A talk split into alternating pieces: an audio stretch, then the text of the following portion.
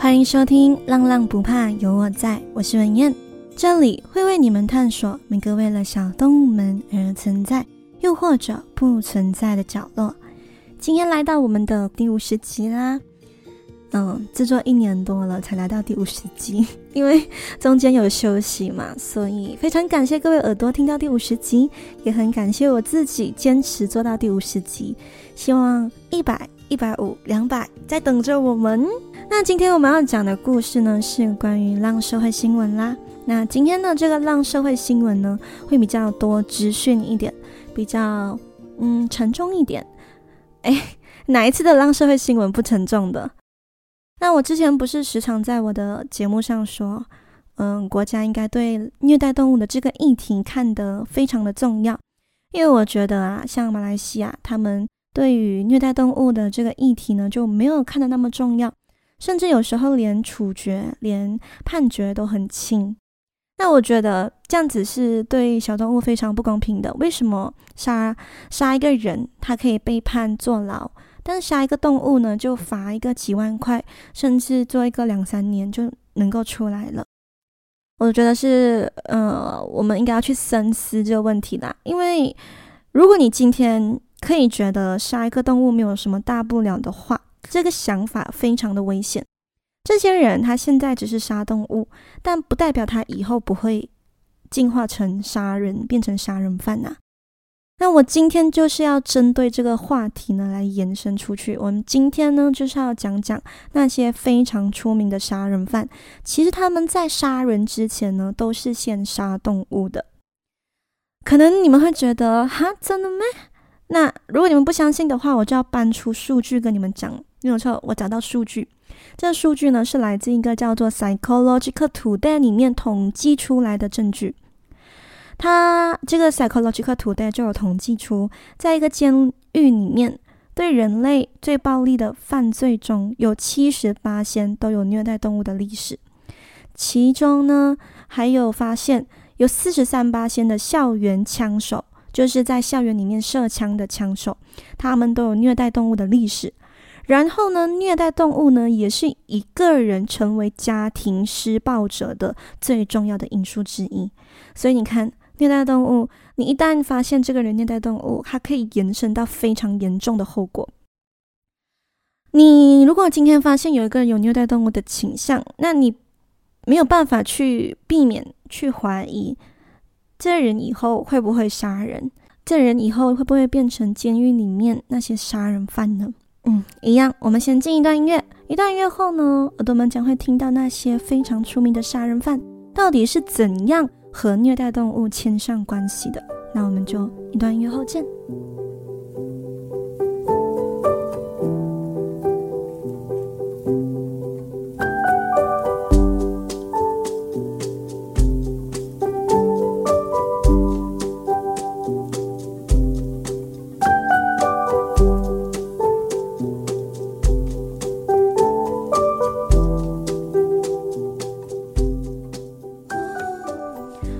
耳朵们回来，那我们今天要讲的这些杀人犯呢，都是非常出名的。我觉得如果你们有听犯罪，嗯，博客犯罪，嗯，戏的话，应该都有听过他们的名字。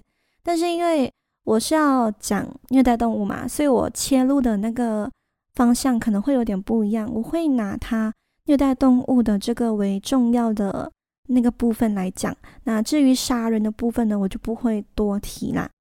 那可能会跟你们之前看到的那些犯罪博客、犯罪 podcast 有点不一样，所以大家就可以听听看。那温馨提醒哦，今天这集呢会含有大量的暴力、血腥画面，还请各位耳朵自行斟酌收听啊。那我们就来第一起案件，今天要讲的第一个案件的杀人犯呢，他叫做皮特·库尔滕 （Peter Krutten），他是生于一八八三年五月二十六日。死于死刑，一九三一年七月二日。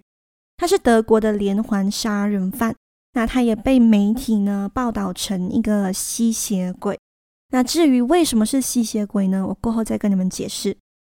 他犯下的罪行呢，有包括性犯罪、杀人罪等等。那受害者呢，包括儿童跟成年人。那我们先来看看这个皮特。他的早年生活。Peter 呢，出生在一个非常贫困的家庭，这个家庭里面呢有十三位孩子，他排名第三。他小时候呢就目睹过自己的父亲因为酗酒而去性侵自己的母亲还有姐妹，所以他受到父亲的影响。不久后呢，他也开始去性侵自己的同胞姐妹。那他自己在过后被抓的时候，就有跟记者讲，他第一次杀人的时候呢是在九岁。他杀人的动机呢就没有任何动机，他就觉得这两个人很该死。那这两个人呢是他跟他一起游泳的同伴，他就把他们溺死。那我们时间快转到 Peter 十一岁的时候，因为在这里呢就发生了一个转机。Peter 十一岁的时候，就跟家人呢搬到另一个城市生活。那随后呢，他就找到一份工作，这工作呢也是让他变成杀人犯的一个其中的一个要点。那他找到的这工作呢，就是捕捉流浪狗的工作。在这这份工作的时候，他感受到从来都没有的快感，因为他会在捕捉流浪狗的时候去故意刺伤它们。当他一刺进流浪狗的皮肤，流浪狗就会叫嘛，就会流血嘛，他就会觉得很爽，就会有一种性高潮。没有错，是性高潮。那过后呢，在十四岁的时候呢，这 Peter 呢，甚至呢会跟绵羊和山羊发生性关系，然后就一样不断的刺伤动物。这些动物包括狗、包括猫、包括羊。然后在刺伤的同时呢，他会觉得哦，达到性高潮。在他发现自己会通过杀害动物来得到性高潮过后，这时很可怕的，他开始把人当做他的目标。他觉得动物已经没有办法满足了，他要人。所以在一九一三年，也就是 Peter 十八岁的时候，他犯下了第一起杀人案。嗯、我们刚刚是不是有提到，在九岁的时候是第一起杀人案呢？但因为那是从 Peter 口中说出来的，没有证据。所以呢，就没有办法证明嘛。但这起一九一三年的 Peter 十八岁犯的案件呢，就有证据，所以才会被呃列入 Peter 的第一个杀人的案件。好，我们简单来讲一下这个第一个案件的经过。第一起案件的受害者呢，是一个非常可怜、非常不幸的十三岁的女孩，她的名字叫做 Christine。一九一三年五月二十五日。Peter 呢，他正在强行入侵一间位于莱茵河畔姆的酒店。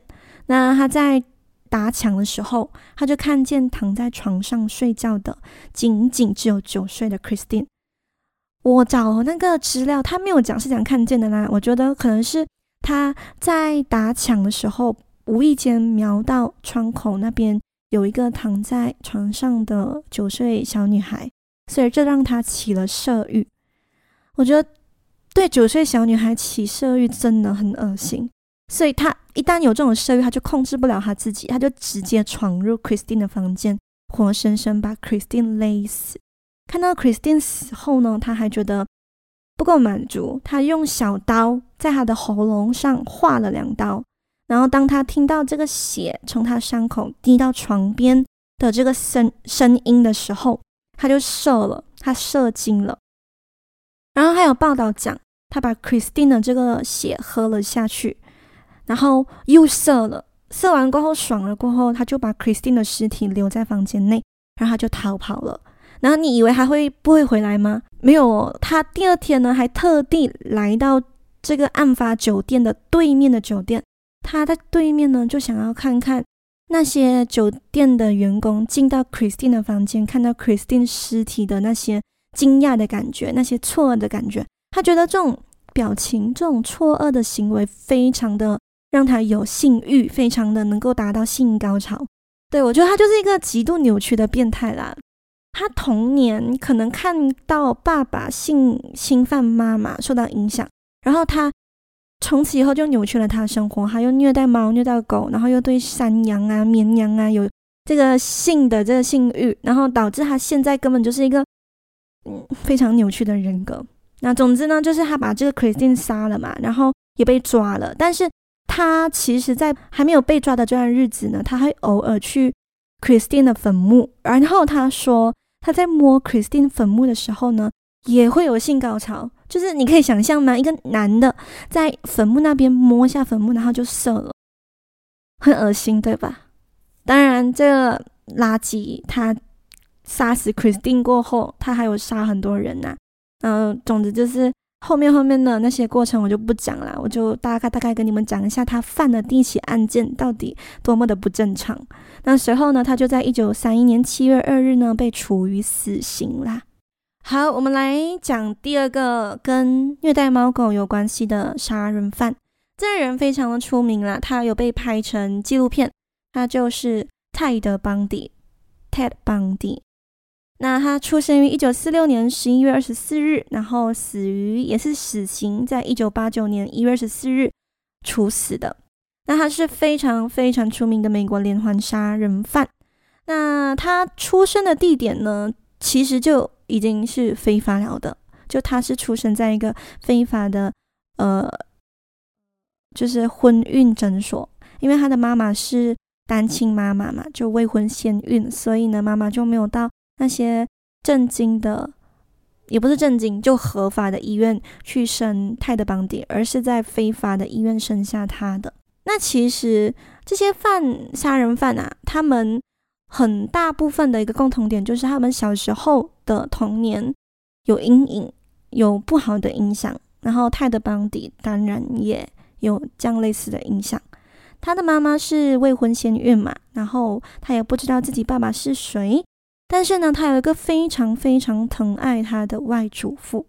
这外祖父呢，他的脾气很火爆，但是对泰德·邦迪呢就非常的宠爱，非常的护着他。呃，这个外祖父也是一个怪怪的人，他是一个很暴力的男生，他会虐待他自己的老婆，也就是泰德·邦迪的外祖母，然后他也会在泰德·邦迪前看很多色情的影片啊，看很多虐待动物啊、虐待人类的一些视频，导致泰德·邦迪呢深受影响。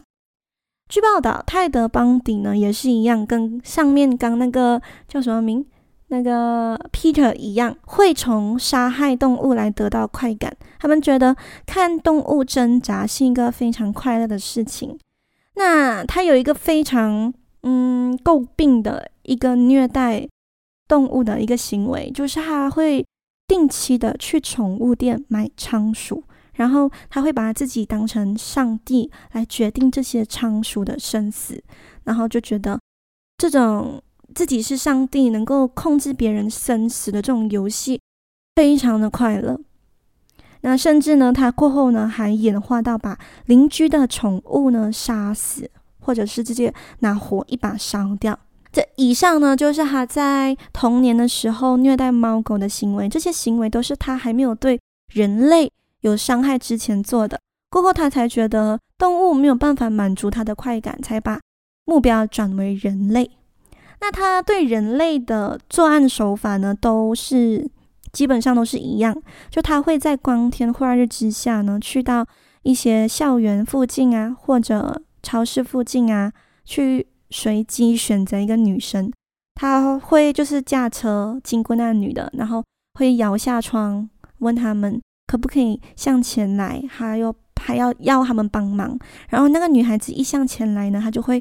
拉那女生上车，然后把他们带到一个比较僻静的地方，然后就殴打她，然后进行强奸，然后杀死他们。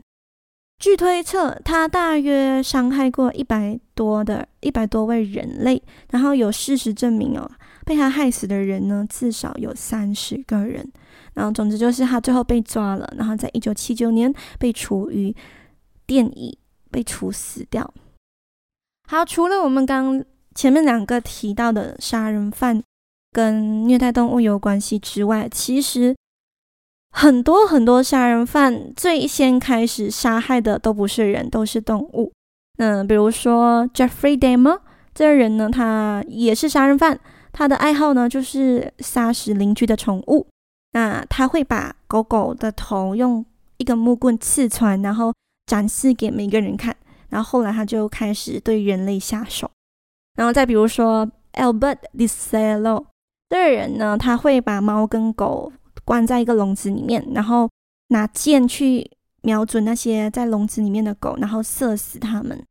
那再比如说 Edmund Kemper，这个人他会活埋一只猫，把猫活生生的埋死，埋死了过后还不够，还把它们从里面挖出来，然后把它分尸。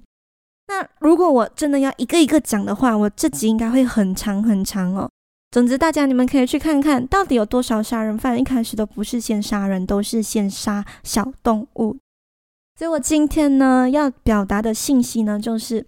当你看见一个人开始虐待猫狗的时候，分分钟他下一秒可能没有到下一秒，可能就是下一个月或者长下一年，总之就是他有一天可能会成为杀人犯。他们都是潜在杀人犯的可能性，所以避免他成为杀人犯之前呢，当他杀动物之前呢，你就要给他一个严厉的处决，让他知道这个东西到底有多么的危险。不是说你今天杀了猫杀了狗，然后就罚款一下，然后呃拍一下道歉视频，这件事情这样不了了之就可以了的嘞。因为就像我刚刚讲的，你看这些人，他们一开始也不是杀猫杀狗，然后有受到很严重的惩罚吗？没有嘛。因为动物在这个人类的世界都很不公平，不管是我们马来西亚还是国外，动物虐待动物这个课题一向来都没有虐待人类那么的看重，所以当他们一开始杀动物的时候，没有人会在意那么多，最多就是觉得这个人很残暴。但是随后，当他把动物转为人类的时候，那时候呢就没有办法收拾了，就会有悲剧产生了。所以在还没有发生悲剧之前呢，当你看到有人虐待猫、虐待狗的时候，大家就要小心这个人，因为他分分钟都可能是潜在的杀人犯。好，那今天的故事呢就到这里啦，希望各位耳朵听得喜欢。那如果喜欢的话呢，可以给我一个五星好评。如果任何想说的话呢，都可以在 Apple Podcast、Firstory 或者 IG 底下直接留言。你们说的每一句话我都会看哦。这集内容呢也上架在 Audio Plus 啦啦，欢迎各位耳朵们下载 Audio Plus 二刷起来。那如果有点闲钱，可是不知道去哪里花，可以点开文字说明栏页面那里，那里会有个 Buy Me a Coffee 的 link，在那里呢，你可以设定想要赞助的余额。白浪浪不怕有我在，耳不。让我可以继续看世界、说故事哦，那耳朵们，我们就下期再见，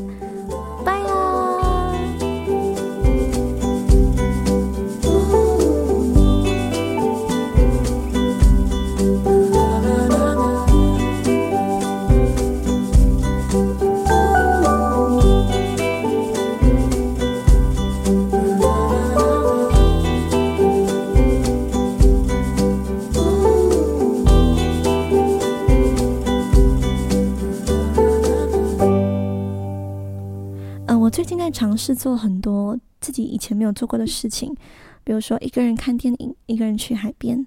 等我凑到有一集的分量的时候，我在一些小碎片再和耳朵们分享啦，因为我觉得它是我的人生的一个里程碑。